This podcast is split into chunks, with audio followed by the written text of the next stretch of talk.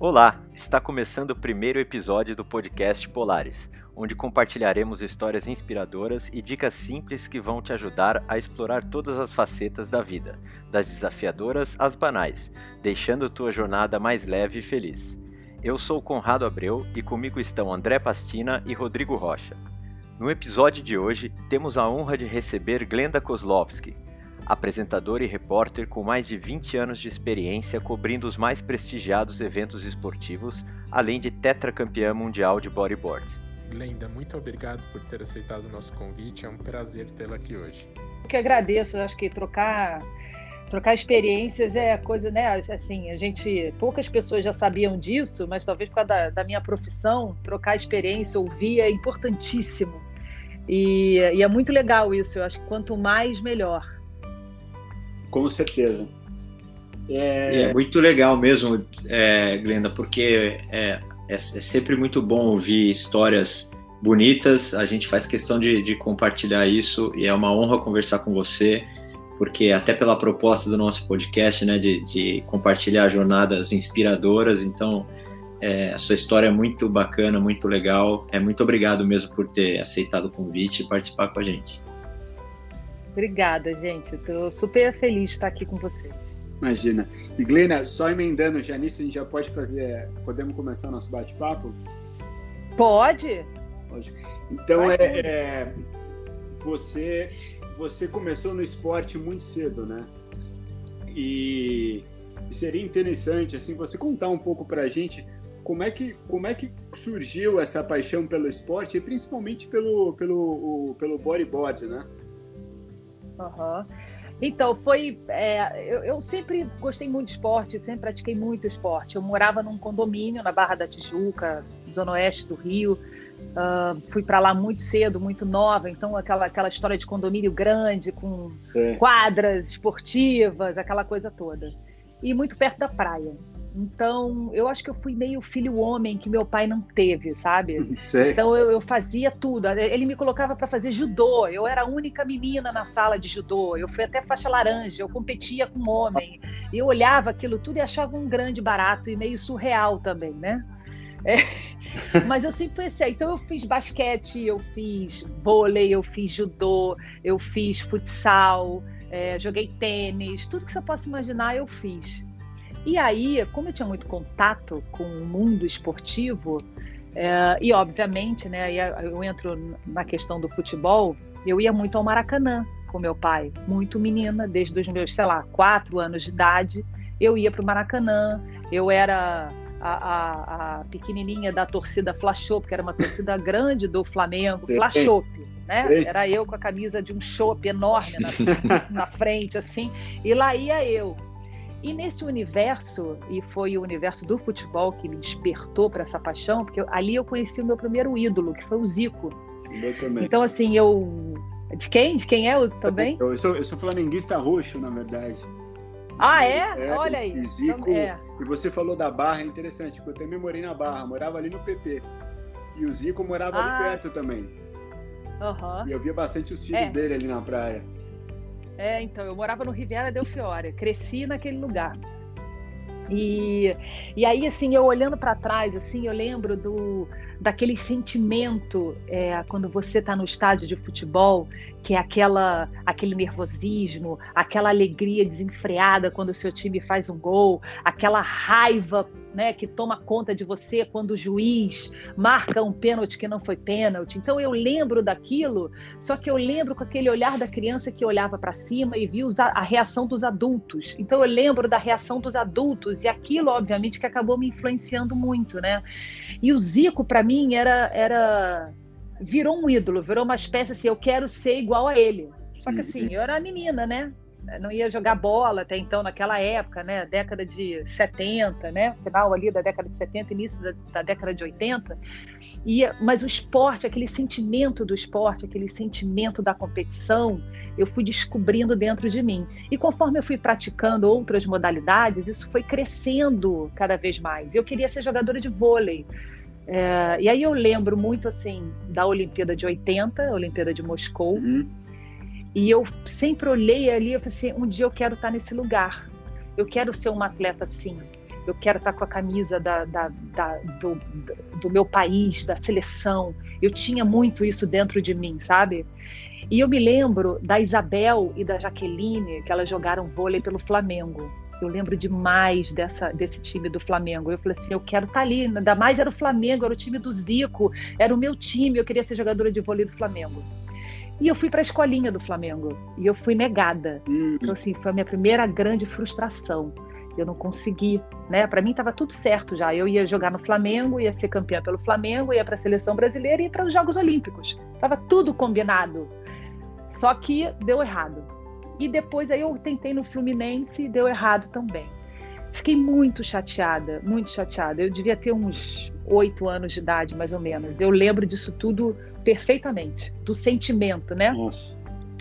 Foi quando eu descobri o bodyboard na época, né, no condomínio, moravam, assim, a gente era um condomínio grande, então era uma turma grande, era um condomínio perto da praia, então eu vivia na praia, ia muito à praia, a nossa diversão era ir para a praia.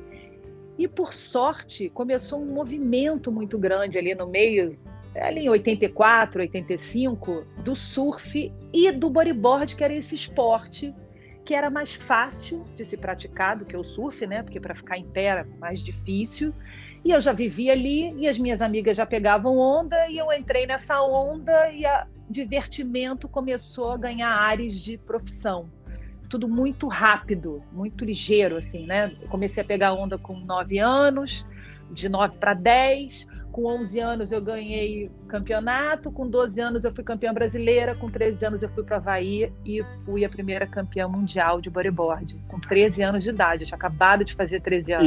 impressionante. E, e, uma, e uma coisa, só, só principalmente nessa fase da sua carreira, tem, tem duas coisas muito interessantes. É uma é como que você, é, de uma brincadeira, né, percebeu, principalmente como criança, né, como jovem, uma coisa realmente é, competitiva profissional, né? E com potencial, como você falou, campeão mundial com 13 anos é, de idade. Isso veio de você, essa competitividade, ou veio do, do, do pai, pai e da família?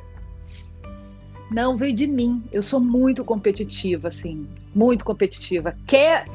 É, não me desafia. Todos os. Não me desafia. Não fala que eu não vou fazer. Não fala que, ah, eu acho que não vai dar. Não fala isso para mim, porque vai dar certo. E, e, eu já fui desafiada várias vezes assim por chefes assim eu tive várias é, assim vários momentos de muito sérios na minha profissão assim sabe de, de diretor olhar para mim e falar assim um dia eu vou mandar você embora porque eu não gosto de você Nossa. do outro chegar para mim e falar você é, acha que você tem capacidade para fazer isso? E, e, eles se deram mal, todos eles.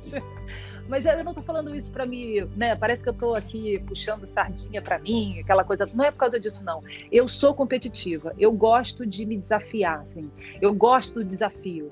Eu gosto. Eu acho que não é nem gostar do desafio. Eu gosto é, da felicidade que a vitória te proporciona, entendeu? Então, é, e ao mesmo tempo, eu não gosto da frustração de algo que eu me propus a fazer e não deu certo, que eu não consegui tirar o melhor de mim. Uma vez eu conversando com a Hortência sobre isso, e a gente pensa exatamente igual. Eu acho que as pessoas que acabam se, é, se tornando excelência naquilo que elas fazem, elas têm isso muito enraizado dentro delas, sabe? Elas, elas buscam aquela, aquele, aquele sentimento de felicidade que é muito gostoso, assim. Não, eu, não dá para dizer o que, que é você subir num pódio, pegar aquela medalha ou seu troféu e escutar o, o hino do seu país. É um negócio que é, é, é, é, transcende qualquer outro sentimento. Então você busca por aquilo o tempo inteiro. Ao mesmo tempo, é, como existe sempre o, o, polo, né, os dois lados da história, a derrota ela é triste demais. É. é, é uma sensação muito frustrante quando você não consegue. E eu sempre não quis viver isso. Então eu, eu, eu, treinava muito, eu estudava muito. É tudo que eu me proponho a fazer, eu faço de corpo e alma, porque na verdade eu quero ganhar o meu troféu, que eu quero viver aquela experiência de novo, sabe? Que eu comecei a viver muito nova. Mas eu acho que é, eu, é uma característica minha. Eu sou competitiva. eu não sou ambiciosa, mas eu sou competitiva. Mas eu acho que isso é... Então eu estou sempre me desafiando. É, não, isso é, isso é uma qualidade fundamental, né? Você ser competitiva, querer sempre melhorar. E isso até tá, tá relacionado assim, que você foi campeão, corrija se eu estiver errado, você foi campeão mundial quatro vezes, não é isso? Isso. E a primeira vez com, tre com 13 anos de idade. Então, é assim, como é que essa competitividade é... essa competitividade, na verdade, ela te levou a você desistir do esporte porque você achou que era o momento certo de, de desistir né, do, do, do bodyboard porque já tinha conquistado quatro vezes? Ou você achava, por exemplo, que não seria mais competitiva ali e teria que, que ir para outra parte da, da sua carreira? Então, é, eu acho que essa pergunta é boa. Eu, é, eu já pensei muito sobre isso já, principalmente no momento que eu decidi sair do Grupo Globo, depois de 27 anos, eu voltei muito nessa época, assim, eu fui buscar muita coisa nessa época do que eu parei de competir e comecei a trabalhar, né? É, eu acho que são vários, é, tem vários lados aí esse, esse momento, mas eu acho que o, o, a grande coisa assim que sempre me faz é, mudar parar e recomeçar e buscar outra coisa é porque aquilo não me emociona mais, aquilo não me desafia mais, sabe? Perfeito. É, então eu me lembro que eu acordava de manhã, assim, eu sempre fui aquela que eu eu acordava 5 horas da manhã, ia pra praia todo dia, todo dia. E olha que eu estudava de manhã, então eu ia pra praia, pegava onda, como eu morava muito perto, né? Eu ia, pegava onda, treinava, voltava, tomava banho para a escola, chegava da escola, fazia dever de, almoçava, fazia dever de casa, dava um tempinho e voltava para pegar o final de tarde. Então, assim, eu tinha duas, dois treinos diários, não tinha jeito, era, era aquilo ali, na chuva, sol, lá eu ia eu para praia para pegar onda. Mar grande, mar pequeno, mar horroroso, mar bom, eu tava lá na praia.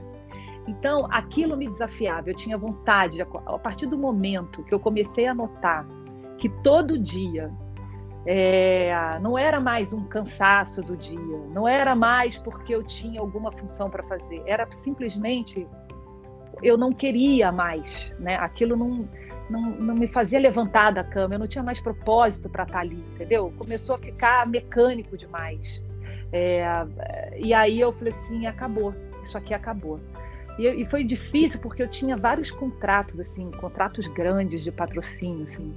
Tinha Texaco, não era Texaco Brasil, era Texaco Mundial, tinha Cachemir Bouquet, que era da Colgate, é. eu tinha patrocínios muito fortes. E de repente eu cancelei tudo, falei assim, olha gente, eu vou parar, não, não vale a pena a gente continuar. Então foram decisões difíceis de serem tomadas, mas pelo simples fato que aquilo não me desafiava mais eu gostava muito mais de ir para minha aula de jazz, para minha aula de canto, para minha aula de teatro, que na época eu pensava que eu ia ser atriz, do que, por exemplo, acordar de manhã para pegar onda, entendeu? Então, assim, é, eu me lembro que eu nem queria mais competir. Eu tinha campeonatos que eu nem me inscrevi. Todo mundo falava assim, Ué, você não vai competir? Eu falei assim, não, gente, não vou, não tô afim de competir, entendeu? Então, eu, eu sempre é, busco essa, essa, esse desafio mesmo. Eu gosto de ser desafiado, eu gosto de aprender alguma coisa nova. Eu gosto de estar numa, num ambiente ou numa situação que eu não sei nada, mas eu vou aprender.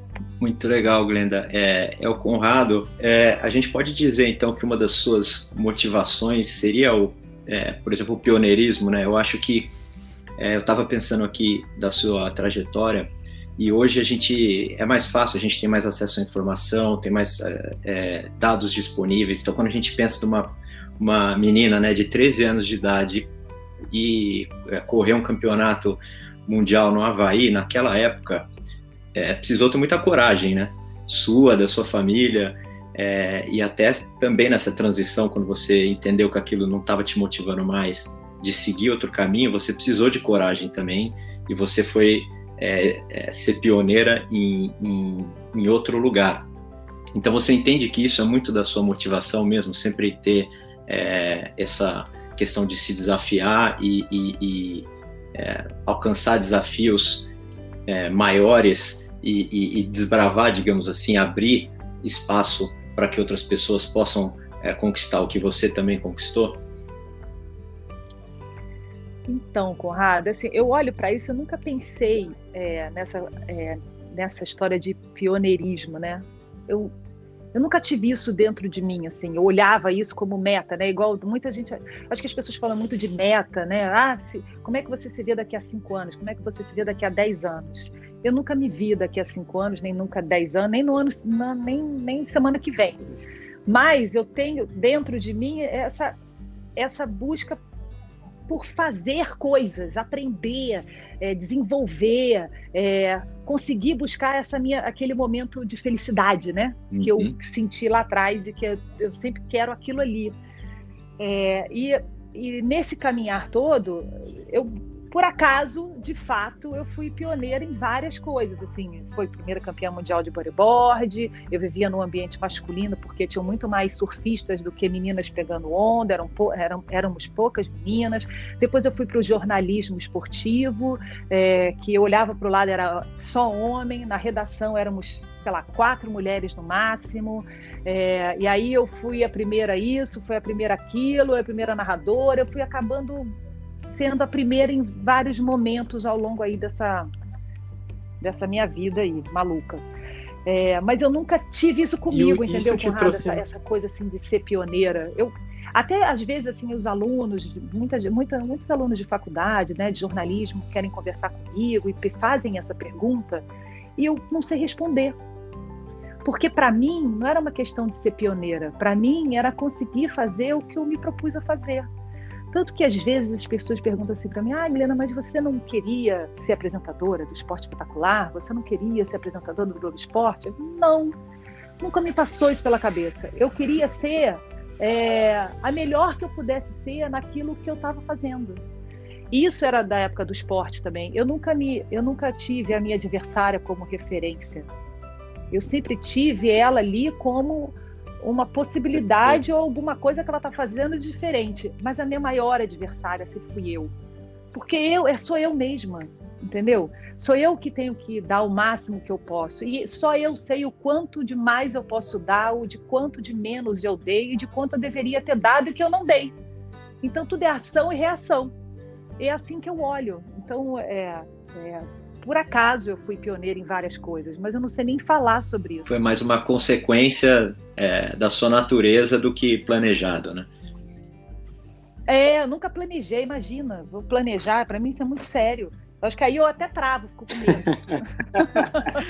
pensar, pensar muito é ruim às vezes. Não quero essa responsabilidade é. para mim, não, pelo amor de Deus. André, você ia fazer uma pergunta?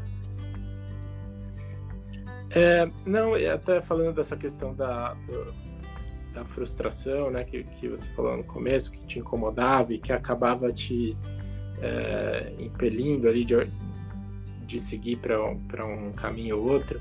Você acha que essa dificuldade que você teve no começo de desbravar, né, como o Conrado disse aí, esses segmentos que antes eram ou muito masculinos ou que para sua idade ainda eram era era algo impensável, é, isso te trouxe é, mais alegrias ou mais frustrações? Como que você faz um balanço aí dessa, dessa passagem que você teve é, por essas é, é, esses caminhos que você acabou sendo pioneiro? Não, mais alegria. Obviamente que eu tive momentos assim dificílimos, né? Você fica na dúvida, é, mas eu sempre tive muito mais alegrias do que qualquer outra coisa, assim. É, essa, essa história da frustração, essa palavra é muito, é muito interessante, assim, eu acho, né? E, inclusive, assim, sei lá, depois que eu, eu demorei muito para fazer uma palestra, eu fiz a danada da palestra, porque todo mundo falava que eu tinha que fazer uma palestra. Aí fui fazer a porcaria da palestra. Aí fiquei pensando, pensando, pensando, e, e essa palavra, ela faz parte da minha palestra. Porque, assim, o esporte, quando eu falo da frustração, é, inclusive lá atrás, né, que eu, que eu desde no, da época do Maracanã, né? Aquele sentimento quando o Flamengo perdia, quando o Zico perdia pênalti, a bola batia na trave, que eu ficava inclusive com raiva. na Copa do Mundo. é, inclusive na Copa do Mundo. Tadinho.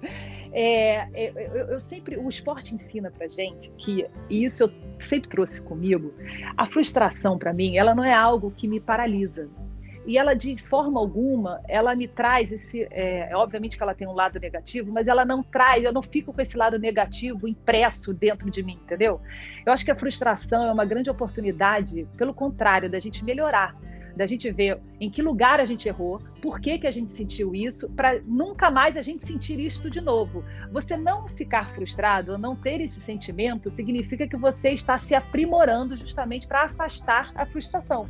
Porque a frustração é algo que você sente quando você não consegue aquilo, né? Que, ou que você desejava, ou que você se propôs a fazer, ou porque você, enfim. É um sentimento que teoricamente é negativo. Só que o esporte, a gente se frustra muito no esporte, entendeu? Quando eu era atleta, eu me frustrava muito. Mesmo como jornalista, eu também me frustrei muito. Quantas vezes eu.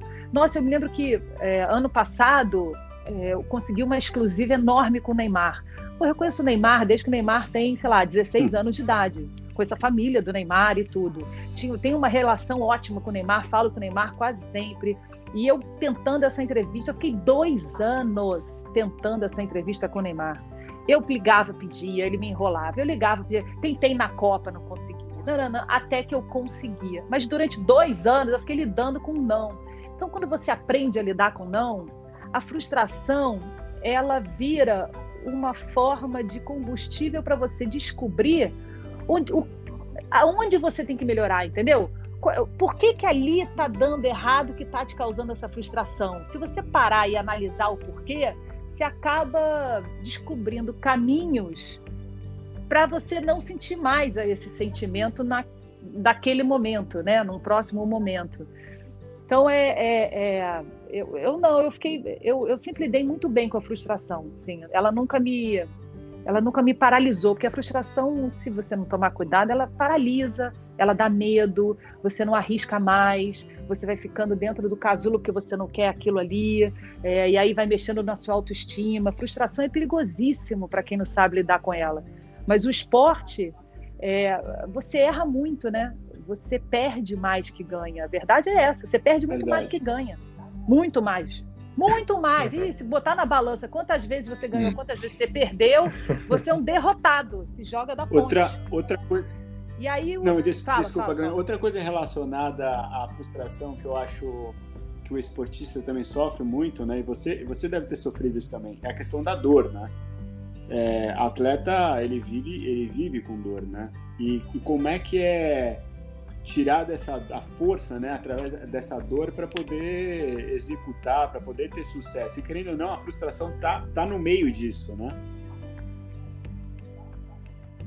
Sem dúvida alguma. E, e, e o pior é que essa história da dor, a dor, é, a fratura, né, essa, a, a, dor em si é uma coisa que, paralisa, que te paralisa, que não é, é, é inerente à sua vontade, né? Você está com o pé quebrado, você não vai conseguir correr se você está com o pulso quebrado, você não vai cortar. É, é, inerente. Por mais que você queira, como é que faz para lidar com isso?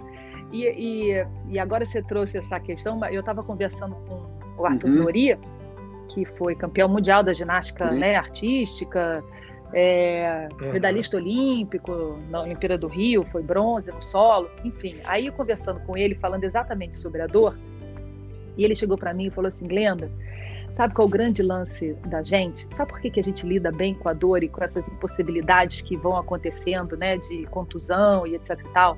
Porque o atleta ele é muito prático, ele é muito realista. Ele precisa ser realista. Ele pode ser sonhador na maneira de meditar o resultado que ele quer, é, de desejar aquele lugar que ele quer chegar, aquela medalha que ele quer conquistar, mas ele precisa ser realista. Então, se a minha realidade agora me impossibilita, né? A gente estava conversando sobre o isolamento e sobre o que está acontecendo. Se isso me, me impossibilita, se é uma força maior do que eu posso tomar uma decisão, eu tenho que aprender a lidar com ela. E como é que eu vou lidar com ela? Fazendo o melhor que eu posso dentro do caos, dentro do que eu não posso fazer. Então, se eu estou com um problema de contusão, o que, que eu posso fazer para é, diminuir né, o tempo fora do esporte, acelerar é, a, a, minha, a minha cura, né, acelerar a, a, minha melhora. Então a gente é muito realista e isso é verdade. Eu falei assim, Norícia tem toda a razão. Eu fiquei pensando assim na minha vida, nas minhas dores, nas minhas dores, eu, eu sempre fui muito realista e muito prática então, é, é, você identifica a dor, você identifica prós e contras, você identifica o que você pode fazer e você vai fazer. É isso. Entendeu? A ordem é essa, ela é, ela é, mais simples do que a gente imagina. Por isso que a gente vê, é, você pega a história da Jaqueline, vou até a Jaqueline do vôlei, né? Não a Jaque, Sim. a Jaqueline. Ela é, ela é, você não acredita que essa menina já passou. Eu não sei como é que ela continua é. jogando vôlei. Eu não sei como é que ela foi bicampeã olímpica. Ela tem duas operações no joelho gravíssimas. Ela teve uma, um problema na cabeça, que ela bateu a cabeça, teve convulsão, quase ficou em coma. Disseram que ela não ia voltar, ela voltou. Ela teve um negócio na mão, no braço, não, na mão. Ela teve um problema na mão que o médico chegou para ela e falou assim: Olha, eu acho que a gente vai ter que amputar o seu braço. E ela falou: O quê? Não vai amputar é nada. Meu Deus. Então, assim, se você pega essas histórias, né? É, uma pessoa só que passa por tudo isso e prospera e continua fazendo, é porque você precisa ter essa praticidade e esse olhar para a realidade e aceitar a realidade. Eu acho que a gente tem muita, assim, algumas pessoas têm dificuldade muito de olhar para a realidade. Quando você não olha para o que é real, você vive na fantasia. Não dá para viver na fantasia, entendeu? É, o pé, o pé, tem que estar no chão. A cabeça pode ir lá no céu, dar uma passeada, vai no universo, vai em Plutão, vai em Marte. Mas o pé está aqui na Terra. Porque senão você não, não faz, você não produz, você corta a ação, você só fica na é, imaginação. É muito interessante isso que você está dizendo aqui. Muita gente se faz de vítima, né, na verdade. Né? As pessoas ah, se fazem de vítima isso. e aceitam isso, né? E, e, e, não sabem que tudo que ela precisa está dentro dela. Né? Ela, ela tem o poder de, de se reinventar, como a gente está falando aqui. Ela tem o poder de, de superar limites. O, o, o ser humano ele não, não, não, não, tem noção da, da capacidade é, que a gente tem. Não tem. Eu sou uma pessoa que gosto é, é. de montanhismo. Eu, eu, eu, subi o Kilimanjaro na África, eu fiz até a base do Everest.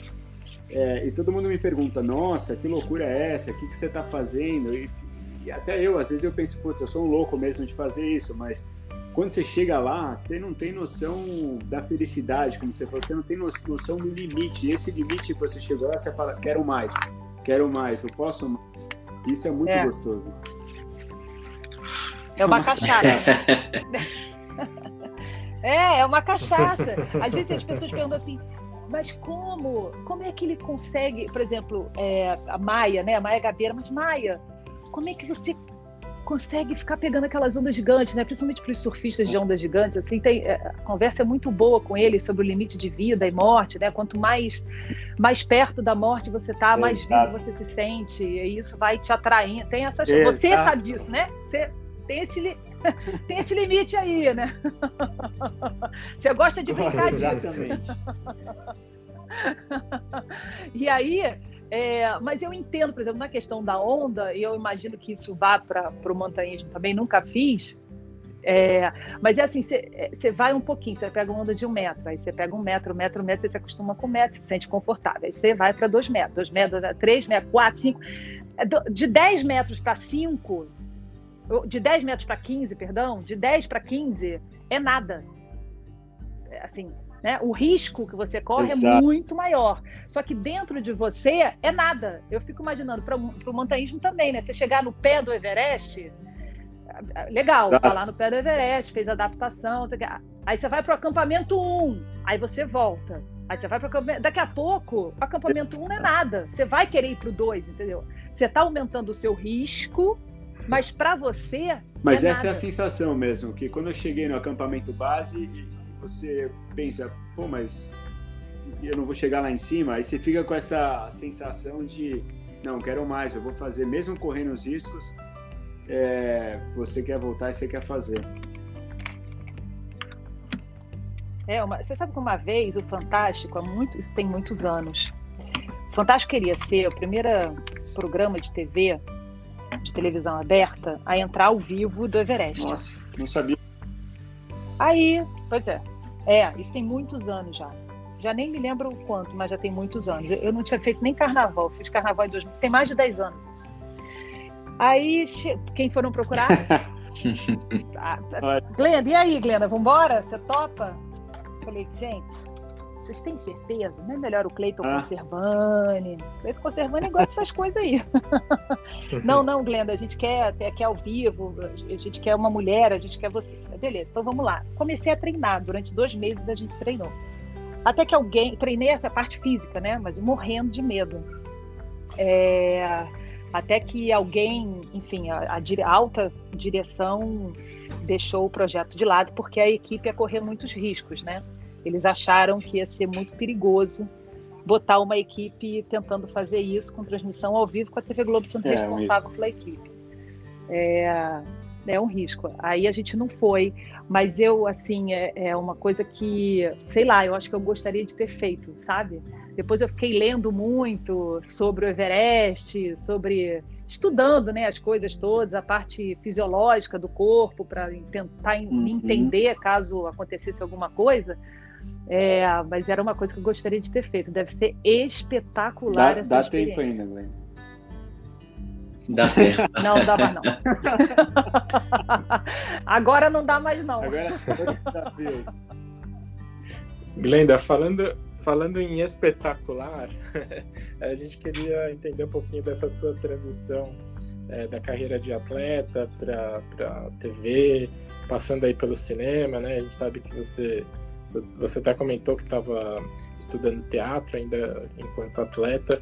Então conta pra gente um pouquinho como foi essa transição, que dificuldade que você teve nesse momento, se foi é, se teve algo desafiador para que, que, você precisou se preparar. Conta pra gente como é, foi. Assim, a, a, passagem foi muito tranquila, porque é, eu estava entrando na faculdade, foi um ano muito é, importante, assim, foi um ano que eu entrei na faculdade, foi o ano que é, na mesma o que aconteceu? Na mesma época assim foi quase que na mesma semana eu fui chamada para fazer uma minissérie da Globo chamada Sex Appeal é, que lançou a Luana Piovani e também fui chamada pelo até então Top Sport que depois virou Sport TV que era o início do canal a cabo no Brasil né? Foi foi 91 é, 91 para 92, exatamente. 91 chegou o canal cabo, os canais a cabo, 92 eles entraram no ar, eram quatro canais só, né?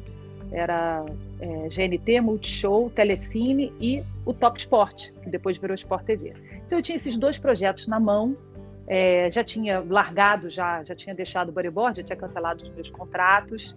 É, eu cheguei de uma última competição no Havaí, que eu fui convidada para competir Nossa. com os homens o mundial deles e competir com os homens, Uau. era a única mulher. É, é, e aí eu cheguei e falei, bom, agora eu encerrei mesmo, beijo, tchau, cancelei os meus contratos todos e comecei e mergulhei no teatro. Então eu fazia teatro, fazia dança e fazia canto, porque eu queria ser atriz. E aí, é, isso eu tinha 17 anos, foi mais ou menos no início do ano, assim, eu cheguei do Havaí, final de janeiro, e aí pintaram essas duas propostas. E na, na minissérie tinha umas cenas de nu.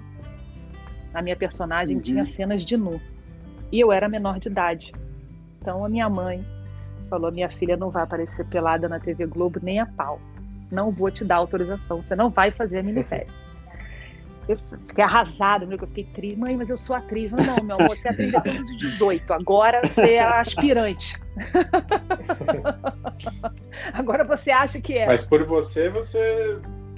Não, por mim era o que eu queria fazer, boa. gente. Eu queria ser atriz, fazer teatro, fazia aula de canto, fazia aula de dança, fazia sapateado. Eu era uma. Me achava assim, a... sei lá quem eu me achava na época. É... Mas eu me achava bem. E aí ela falou: não, não vai fazer. Então eu falei assim: ah, tudo bem, não vou fazer? Tá legal. Então eu vou, vou aceitar esse projeto de programa, porque é dentro do esporte. É, apresentação, ah, que legal. Eu estava achando que eu ia lá fazer uma graça.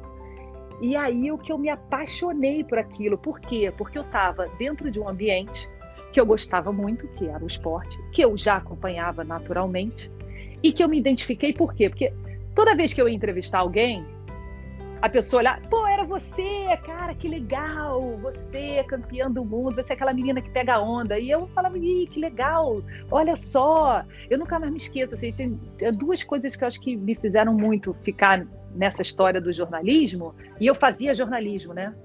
Fui fazer jornalismo porque eu queria fazer artes plásticas e minha mãe não deixou. Disse que eu tinha que fazer na faculdade. Aí um amigo meu falou: então, Glenda, vai fazer, vai fazer jornalismo e pega as eletivas em artes plásticas. Então, a minha faculdade, inclusive, que já acabou, ela fechou, que foi a faculdade da cidade, que depois uhum. virou universidade, ela tinha artes plásticas e jornalismo. Então, eu fiz jornalismo de olho nas eletivas em artes plásticas. Por isso que eu fui fazer jornalismo, porque eu não queria nada disso. E, e aí, enfim, aí a primeira vez é, que eu fui entrevistar o Zico, falei, não, gente, não, vou entrevistar o Zico. Não, não, não. Tem alguma coisa errada. Eu não vou. É... Você tinha ah, quantos eu anos? Tinha, eu tinha 17. Eu tinha 17 anos. Nossa. Aí eu falei, cara, eu vou entrevistar o meu. Eu, eu cheguei para entrevistar o Zico. Eu não falava, eu só olhava para ele. Ele foi um fofo. Ele lembra disso até hoje. Ele, que ele chegou para mim e falou assim: Minha filha, tudo bem? Eu não conseguia falar, né? Aí ele, é, o que, que você quer saber? Vamos lá, eu vou te ajudar. Ele, ele fazia as perguntas para ele mesmo. Igual a gente hoje. Não fazia nada, eu só ficava olhando para ele. Não, não. Aí, não, mas aí foi o máximo. Eu falei assim, cara, que legal isso aqui, entendeu? Pô, é legal isso. E eu já estava na faculdade de jornalismo mesmo, então a coisa foi fluindo naturalmente. Eu acho que a maior dificuldade que eu tive foi quando, de fato, eu fui para a Globo quando eu fui para Globo em 96, primeiro que eu entrei como apresentadora. Então, assim, eu entrei, teoricamente, no, no lugar mais, é, usando a frase do esporte, né? Lugar mais alto do pódio. Entrei como apresentadora do esporte espetacular. Com certeza. E ali foi muito difícil, porque quando eu entrei como apresentadora, eu falei assim, gente, isso aqui não tá legal. É, eu tô aqui como apresentadora, venho para cá, era aos sábados, né? O Esporte Espetacular era aos sábados. É, fala esse bando de coisa aí que as pessoas escrevem para mim e vou embora para casa e durante a semana eu venho aqui, fico aqui sem fazer nada. Não, não é, não é possível que seja isso. E ali foi um momento difícil porque eu, eu pedi para sair da apresentação. Eu falei, olha, gente, eu não quero mais ser apresentadora, eu quero ser repórter. E aí eles falavam assim para mim, não, não dá para você ser repórter, eu não tenho experiência para ser repórter. Eu falei, mas, mas eu, eu também não tenho experiência para ser apresentadora, eu quero ser repórter. E aí, e aí eu me coloquei numa situação que eu fiquei quatro meses de stand-by todo dia. Eles não me colocavam para fazer nada. Óbvio. Quem era a equipe de é. repórter? Tino Marcos, Marcos Uchoa, uhum. Décio Lopes, os maiores repórteres que tinham. Então, assim, eu falei, o que, que eu ia fazer, né, de reportagem? escrever o quê? E ali foi um período bem difícil e desafiador. Foi, foi o primeiro período desafiador, assim, depois da época do bodyboard, é, olhando para a competição, né, para quem quer ganhar título. Ali eu tinha que ganhar o meu título de alguma forma e foi muito difícil até eu conseguir mostrar que eu podia melhorar, que eles podiam confiar em mim, que eu não era boa igual o Tina, igual o Showa, igual a todos eles, mas que, poxa, me dá uma chance, me ensina. E aí eu tive esses amigos que foram fenomenais, me ajudando o meu ofício, que é ser jornalista esportivo. Legal, Glenda. E se você está comentando das dificuldades, né, até muito pela, pela inexperiência de, de ser nova na, na, na profissão e entrar já num, num, num grupo tão consolidado, é, você sentiu dificuldade também especificamente pelo fato de você ser mulher? Ou isso para você sempre foi algo é, natural e as dificuldades eram mais da, do, do começo da profissão mesmo? Isso para mim era natural, né? Eu vinha de um esporte, querendo ou não, masculino, assim, não é masculino porque eu tinha outras meninas, mas, assim, o meu ambiente era muito masculino, sabe? É, eu me lembro que toda vez que eu ia para o Havaí, passar a temporada no Havaí, eu olhava para dentro d'água, eu tinha no máximo duas meninas. E olhe lá, vários momentos eu estava sozinha no mar. Então, eu, eu, sempre, eu sempre convivi com muito homem, sabe? Sempre, sempre muito homem. Eu sempre a mais nova do grupo, com vários homens, viajava com um grupo de homens. Então, assim, eu me lembro que é, eu fazia, eu, via, eu, eu viajava muito é, para fazer temporadas fora, porque eu tinha um patrocinador que era internacional, então eu tinha ligado ao mundo do surf e bodyboard, então eu tinha que fazer ações em vários lugares. Então, assim, eu ia para a Austrália, é, morei na Austrália oito meses, ia para o Havaí, ia para o México. Eu, eu ficava viajando muito por causa disso. E eu sempre viajava muito, por exemplo, com o Teco Padarati e o Fábio Gouveia. Para a Austrália, éramos nós três, que eram eles dois do Brasil e eu. Então, assim, eu sempre convivi com muitos homens. Então, para mim, aquela realidade da redação esportiva extremamente masculina, é, e eu comecei muito fazendo futebol, muito. Quando eu comecei como repórter, eu fazia softball, eu não fazia outras modalidades, era softball, então era mais masculino ainda. É, eu não senti nenhuma diferença e nenhum preconceito por eu ser mulher ali no meio, entendeu? Porque para mim era natural conviver com os homens. Se aconteceu alguma coisa, é, eu não encarei como algo preconceituoso porque eu era mulher, e sim porque eu não estava pronta ou apta para realizar aquilo, para fazer aquilo, sabe? É, eu sempre tive esse lado, bom, né? essa minha visão, e não essa outra do preconceito. Porque para mim era natural eu viver ali com os homens, porque eu vivi, eu cresci com os homens. Então, é, né, eu fiz judô, era a única mulher na turma. Aí competia com os homens. Aí depois pegar onda, era homem. Aí depois para redação, é homem. Tem dois filhos, homens. Então, comigo tá tudo Que certo. bom, muito legal. E você comentou já brevemente sobre a questão da sua saída né, do, do Grupo Globo. E, e você viveu praticamente uma vida lá, né?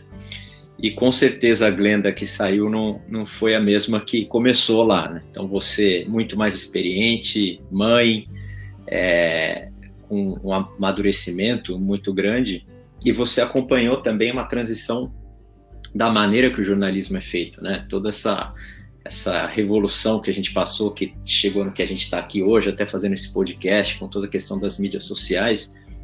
É, como que você vê essa, assim, esse momento da sua saída e também essa transição pessoal sua, né? Depois de todo esse tempo e buscando novos desafios por ser uma pessoa diferente, de repente querer tratar de outros assuntos agora e explorar outras, é, outras prioridades para você?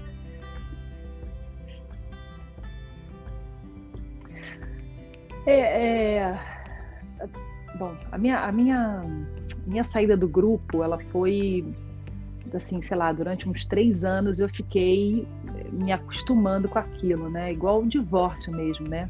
Eu nunca trabalhei em outro lugar. Eu entrei no grupo, eu tinha 17 anos. Eu saí do grupo, eu tinha 40, 45. Então, assim, toda a minha vida foi lá, né? Literalmente, os meus amigos, meus grandes amigos, esses amigos que a gente faz durante a vida, né? Que a gente leva para a vida, eu fiz lá, porque eu vivia lá, eu morava lá dentro, praticamente. Então, foi um divórcio mesmo, assim.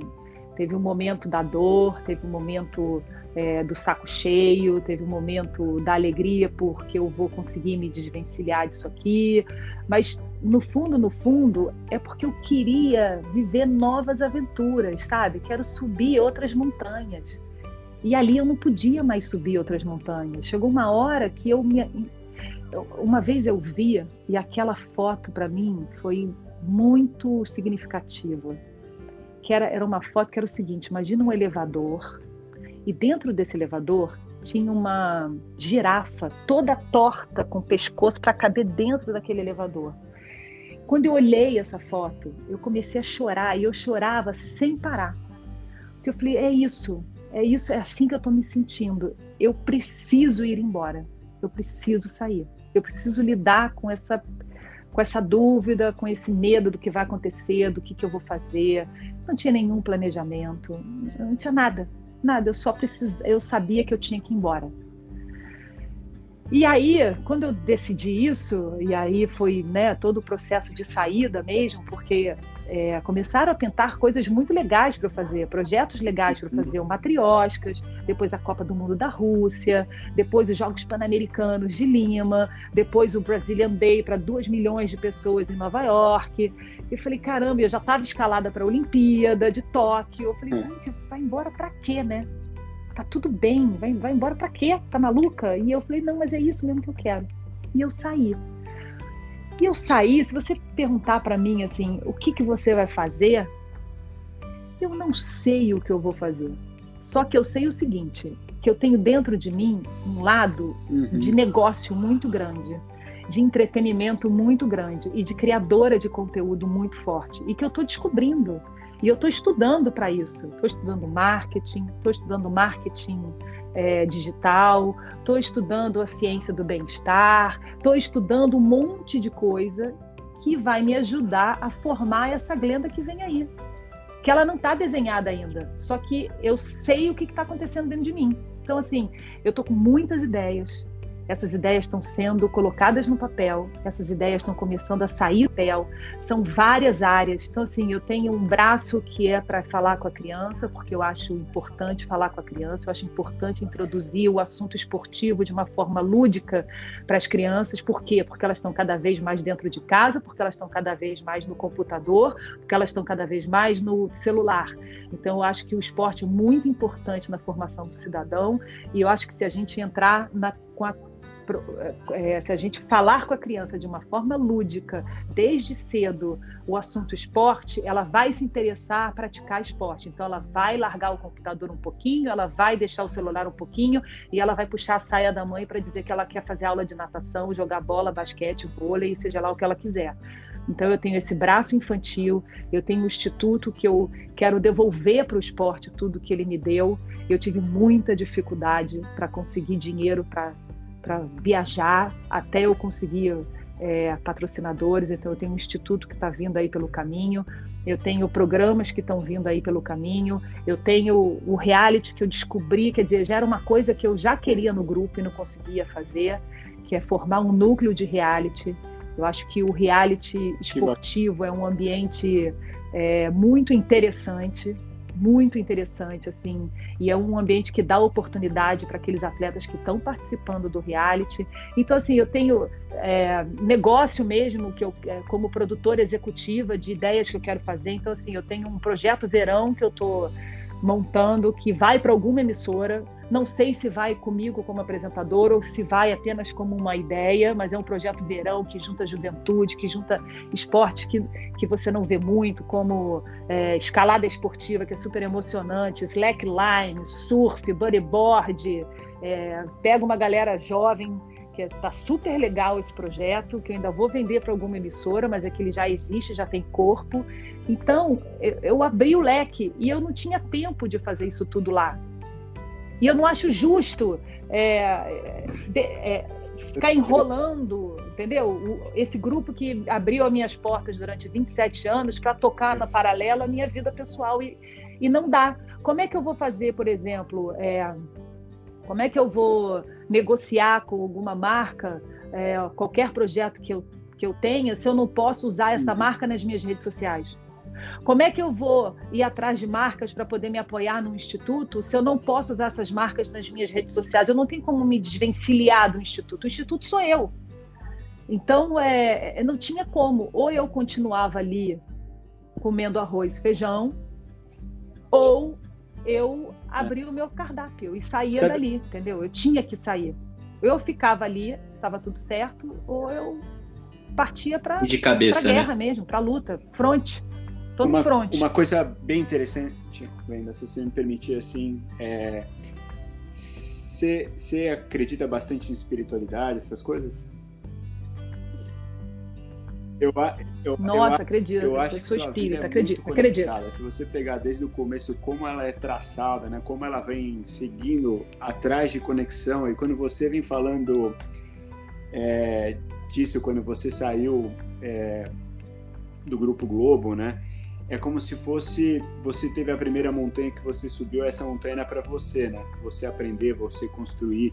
E agora essa segunda montanha, quando você falou de da criança, de você ajudar, é uma é, é uma é uma mistura de como que você consegue pegar tudo que você aprendeu, né?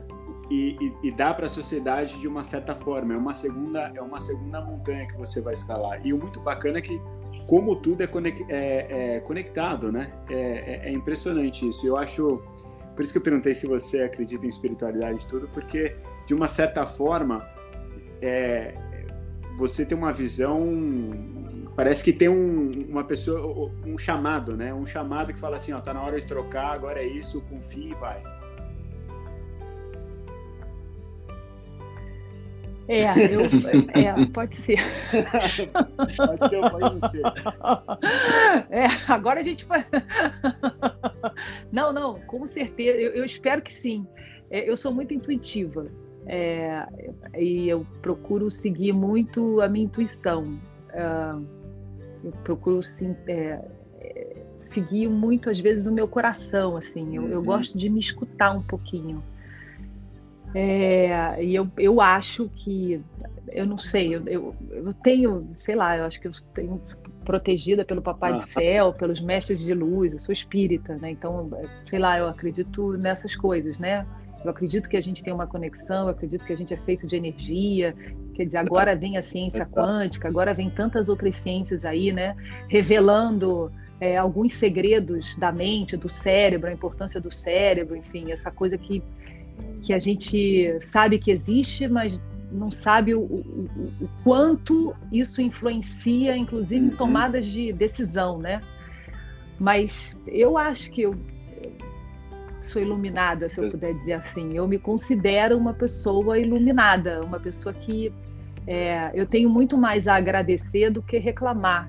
Eu tenho muito mais a agradecer do que pedir. É, é a minha base sempre foi essa, assim. É, eu acho que a, eu não sei, eu vim de uma, é, se eu olhar lá para trás, assim, né, assim, a gente fala de oportunidade e tal, era uma, uma classe média baixa, com muita dificuldade. Meu pai, meu pai trabalhava muito, a minha mãe trabalhava muito, estudei em escola pública. É, é, e eu fui buscando essas oportunidades, sempre com coração aberto. É, eu acho que eu tenho um lema que é assim, que a minha mãe, minha mãe era muito, muito, muito iluminada. Eu tive muita uhum. sorte. Eu perdi ela muito cedo. Perdi ela com 19, 20 anos, mas ela era muito iluminada. Então assim, ela me ensinou a eu medito desde os meus 11 anos de idade. Eu aprendi a meditar com 11 anos de idade. A meditar e fazer a meditação de projeção, que eu acredito que muito na meditação de projeção. Então eu faço isso diariamente. Assim, estou com 45, desde os meus 11 anos eu faço isso diariamente. Assim, é, às vezes faço de manhã, às vezes faço meio do dia, às vezes faço à noite, às vezes faço o dia inteiro. Sou curiosa para dessa leitura, né, sobre espiritualidade, sobre física quântica, sobre ciência quântica, sobre uhum. Deus, sobre o que seja lá o que for. É, e eu acho que essas coisas me ajudam muito. E eu sempre procurei muito o silêncio para buscar resposta. E eu sou muito grata, assim, eu aprendi a ser grata. Minha mãe sempre me ensinou isso, sabe? Que a gente tem que ser grato. Então, é, é eu nunca disse não para nenhuma oportunidade, sabe? Eu me lembro que quando chegaram para mim e falaram assim, um mês antes do carnaval, chegaram para mim, a direção chegou para mim e falou assim, Glenda, a Maria Beltrão vai sair da narração do carnaval. Estou olhando, falei, que, que ela quer chegar com essa conversa, gente? Aí ela chegou para mim e falou assim: a gente quer que você narre o carnaval. Vocês estão ficando malucas, né? Vocês só podem estar loucas. Você quer que vocês comeram cocô? Não é possível. Aí, não é possível, juro por Deus. Eu, eu, eu narrar carnaval, são loucos. Eu falo de esporte. Ronaldo, Ronaldinho Gaúcho, né, Adriano. Não falo da, da mangueira. Não, Grena. A gente quer, a gente quer justamente esse teu lado é, esse teu jeito de ser espontâneo. Eu falei, gente, vocês são loucos. Eu, mas eu parei para pensar, eu falei, por que não, Glenda? Que legal, vamos fazer. Imagina, me meti numa roubada sem fim, fiquei um mês sem dormir, quase enlouqueci, caía cabelo, quase... uma loucura. E me apaixonei por isso, fiz durante cinco anos. Então, assim, eu nunca disse não, sabe? Eu falei, vou fazer. E alguma coisa que me diz lá dentro, vai, faz. Porque eu já tive tantas coisas que eu quis fazer na minha infância e na minha adolescência que eu não pude uhum. fazer porque não dava para fazer, que eu falei, gente, se a vida está me dando, é porque eu tenho que fazer. Ou é porque eu mereço, ou é para eu poder amadurecer, ou para eu crescer de alguma forma. Então, eu vou fazer. Agora, se isso é espiritualidade, se isso é proteção, se isso é, eu não sei. Mas isso acontece na minha vida. Deve ser a minha mãe lá em cima. E Glenda, como que está sendo para você passar por esse momento de isolamento que a gente está vivendo? É, a gente sabe que não é fácil para ninguém, né? Uh, mas enfim, nessa sua reconstrução, nesse momento que você está revendo projetos, revendo prioridades, pensando em muita coisa, né? A gente acaba ficando em casa e a mente vai a mil. E você, como, com, com essa energia que você tem, como que está sendo para você passar por tudo isso?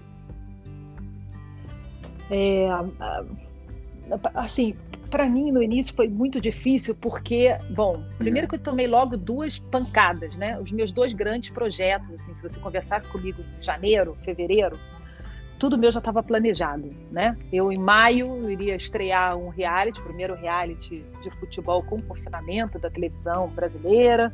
É, depois eu ia para a Olimpíada de Tóquio, uh, num projeto maravilhoso, um projeto que eu fui atrás, um projeto que eu busquei e que eu fiquei feliz porque aconteceu. Então eu estava muito feliz, sabe?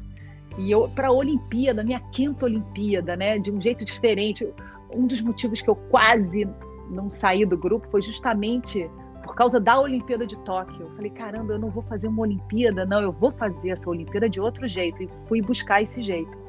E deu certo e eu estava indo para minha quinta Olimpíada. Então tudo meu foi por água abaixo. Assim, é, é, né? vai para a janela e pula. Deu tudo errado. E aí eu falei, bom, eu preciso fazer alguma coisa, não posso viver essa essa ansiedade, né, do não, né? vou ter que fazer alguma coisa. E aí eu decidi o seguinte, eu decidi que eu ia pegar esse tempo teoricamente perdido que a gente está tendo, né? Assim, é, já que eu não estou trabalhando nenhuma empresa, eu não tenho home office, eu não tenho horário para cumprir, e isso é muito perigoso, né? Você não tem rotina. Quando você não tem rotina, é, é muito. É, é para você pirar é um segundo, começar a fazer besteira, né? Trocar a noite pelo dia, bebe todo dia, é, enfim, dorme até a hora, sei lá o quê, aquela coisa toda. E eu sempre fui muito regrada na minha rotina.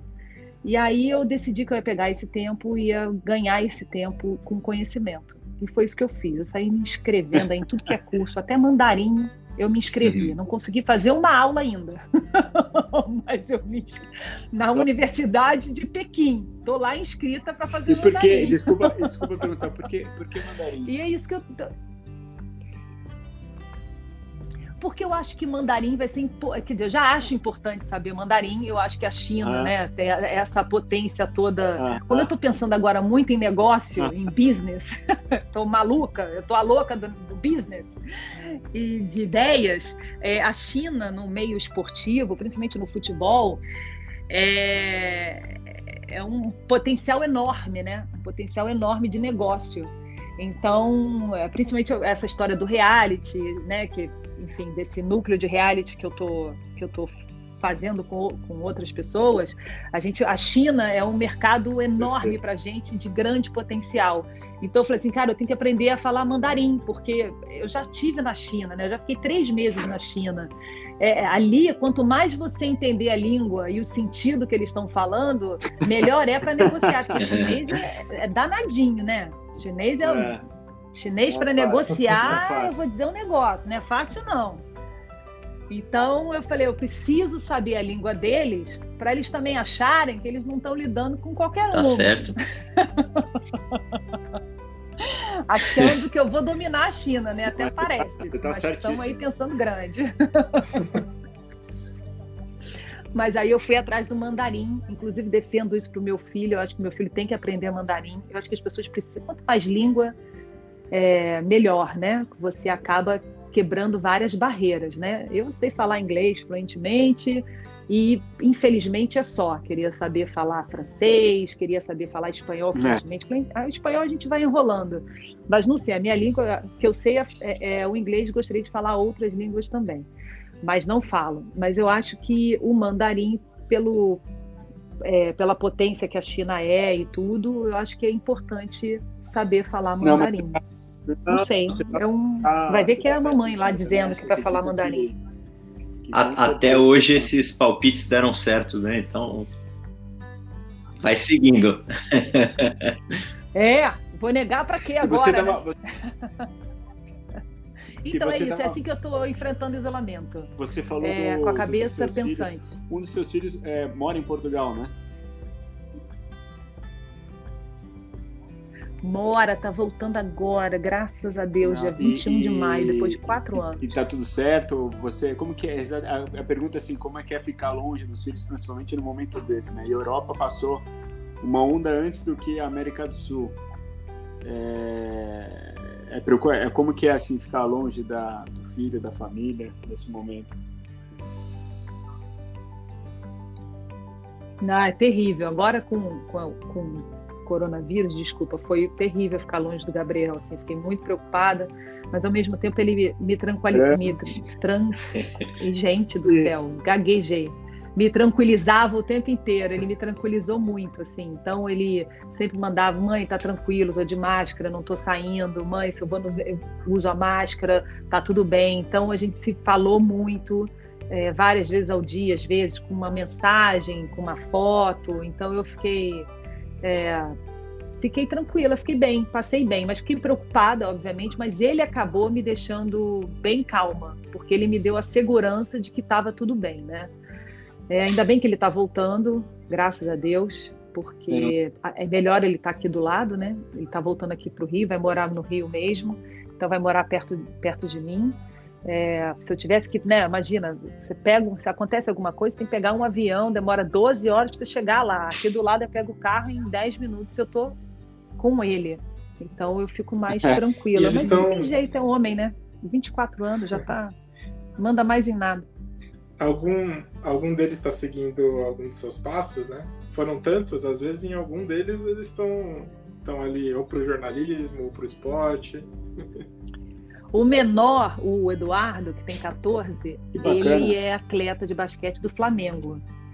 E tá, é, Nossa, tá, se, desen... é, tá se desenhando para isso mesmo, assim. É, é uma, eu tô vendo que ele tá chegando naquela idade, acho que é na idade entre ele vai fazer 15 esse ano, no máximo até o ano que vem, é uma idade que decide mesmo, né, se fica ou se sai.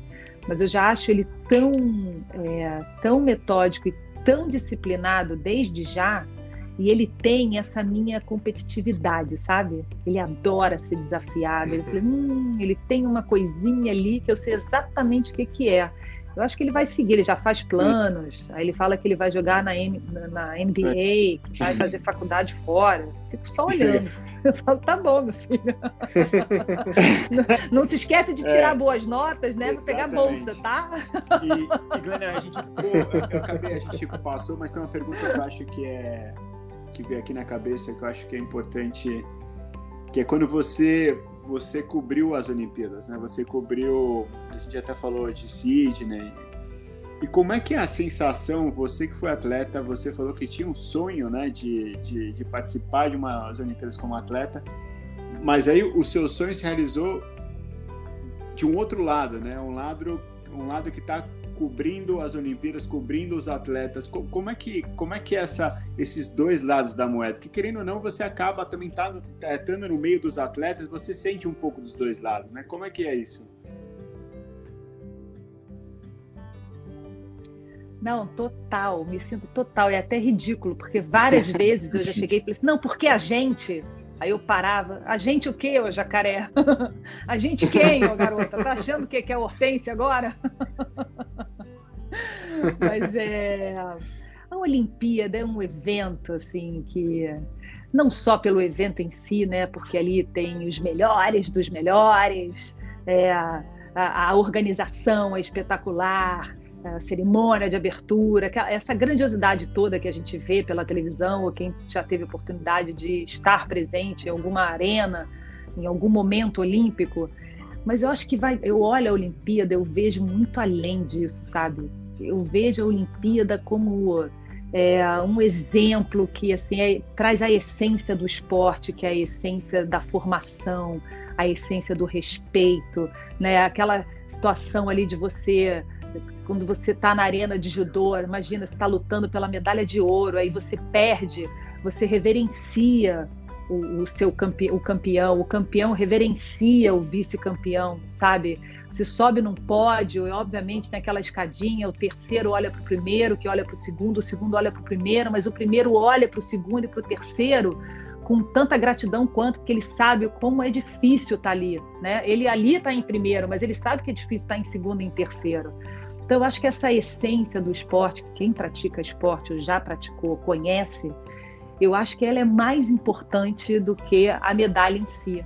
Obviamente, você falando isso para um atleta, o atleta né, é, ganha medalha e com isso vem patrocínios, vem publicidade, vem um monte de coisas junto. Mas ao mesmo tempo tem histórias de atletas que a gente sabe que ganhou medalha e nada mudou. Só que ele mudou como cidadão, ele mudou como pessoa, ele mudou perante a vida dele, as decisões que ele vai tomar e o caminho que ele vai seguir. Então eu acho muito interessante a Olimpíada. E quando eu cheguei na Olimpíada, é, a primeira Olimpíada para mim foi muito significativa, porque primeiro que foi em Sydney. Eu morei em Sydney. Então era como se eu tivesse voltado em casa. Eu tenho amigos uhum. lá até hoje. Assim, eu morei em Manly Beach, né? É, enfim, que é ali em Sydney. E, e, eu cheguei lá, era como se eu, eu conhecesse tudo, sabe? Então eu me senti primeiro muito à vontade. A parte naquela época foi algo que, que eu sempre lembro também com muito carinho, que é, foi muito bacana. É, é uma experiência diferente. Olimpíada é uma experiência diferente, assim. E, e, aquela Olimpíada de Sydney, por eu já ter morado lá, por eu conhecer muita gente, por eu me sentir em casa, por eu estar na natação, que é um, é um esporte nobre, um esporte legal, que é o dia inteiro acontece coisa, é, né, a parte da manhã, eliminatória, à noite, as finais, aí no dia seguinte a mesma coisa, e aquilo vai crescendo. É, uma semana daquela modalidade enlouquecedora, vários pódios, medalhas, aquela história toda. E a primeira medalha do Brasil na Olimpíada de Sydney foi justamente na natação, no revezamento 4 por 100, que eu estava lá cobrindo. E que eu, não tem jeito, os, os, quatro viraram amigos, né? Gustavo Borges, o Xuxa, o, o, o Edivaldo, Valério, e o quarto, agora eu não estou lembrada quem é. Mas enfim, eu tinha amizade ali, sabe? Então eles saíram da piscina. Quando eles me viram, eles foram correndo, molhados, encharcados, começaram a pular em cima de mim e eu pulando junto com eles, só que eu era repórter. Aí eu me lembro que assim, na Olimpíada a gente fica numa zona ali, né? Que são vários quadradinhos e cada quadradinho é para uma emissora que tem os direitos, né, de transmissão e de colocar uhum. repórter ali no local. E ali tinha assim a NBC, a NBC, NBC, NBC é uma coisa, mas tinha as outras emissoras todas. E todos eles ficavam me olhando, tipo, caramba, gente, o que, que é essa maluca? Essa histérica aqui do lado, ela é jornalista, o que, que ela é? Ela é mãe deles, é, é irmã, o que essa garota é? Porque eles me, me encharcaram, né? Porque eles saíram molhados, eu fiquei toda molhada. E aí o Galvão transmitindo ao vivo, o Galvão me chamou. Agora a gente vai para a beira da piscina, a nossa repórter, na sua primeira cobertura olímpica. Glenda, eu não conseguia falar porque eu estava chorando. Eu me lembro que eu usei, não, porque a gente está muito feliz, Galvão. coisa, assim. Era o Carlos Jaime, né? O quarto. Carlos Jaime, isso aí, Carlos Jaime, caramba, é isso mesmo. E aí, é, foi isso assim, Olimpíada para mim é, é se eu puder ir em todas as Olimpíadas daqui para frente eu irei, como criadora de conteúdo, como repórter, como apresentadora, como torcedora, fã, é, sei lá, como, trabalhando, eu vou de qualquer jeito. É, uma, é um evento que me engrandece como cidadã. Hum, muito bacana.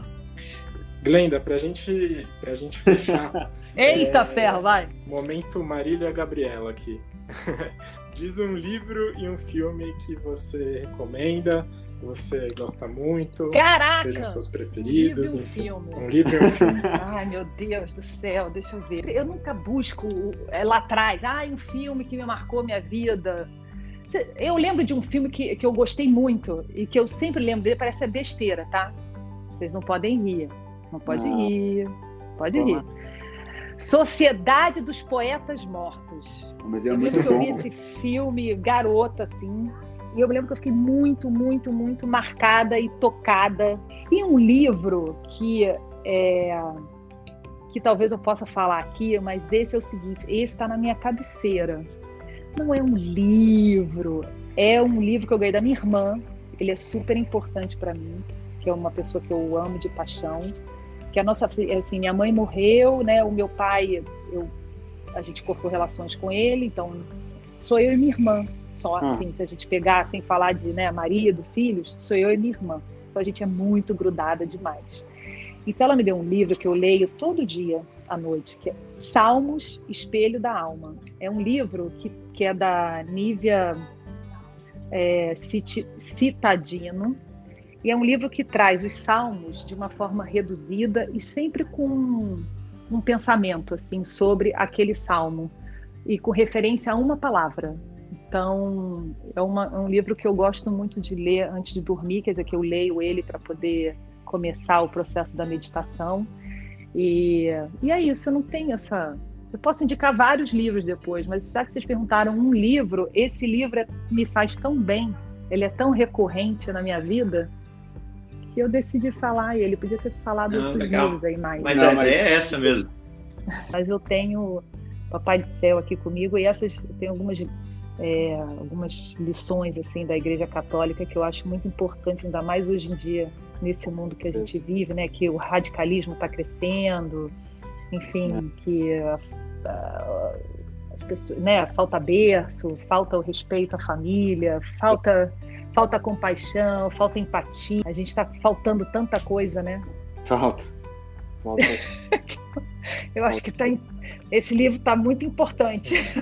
Com certeza, com certeza. Glenda, mais uma vez foi brilhante estar com você, inspirador e realmente é, é só gratidão por tudo isso. É uma honra, um privilégio poder escutar muito legal, você, Glenda. Obrigado mesmo. Glenda, foi um prazer. Obrigado mesmo. Não, gente, obrigada, André, Rodrigo, Conrado. Parabéns aí pela iniciativa. Falei que nem a matraca, Não. mas foi ótimo. eu vou mudar o nome, eu vou mudar o nome do podcast de vocês. Vou botar no de a ideia era... é, mas é, isso, essa, essa é a ideia mesmo. Foi fantástico. É, foi bem gostoso.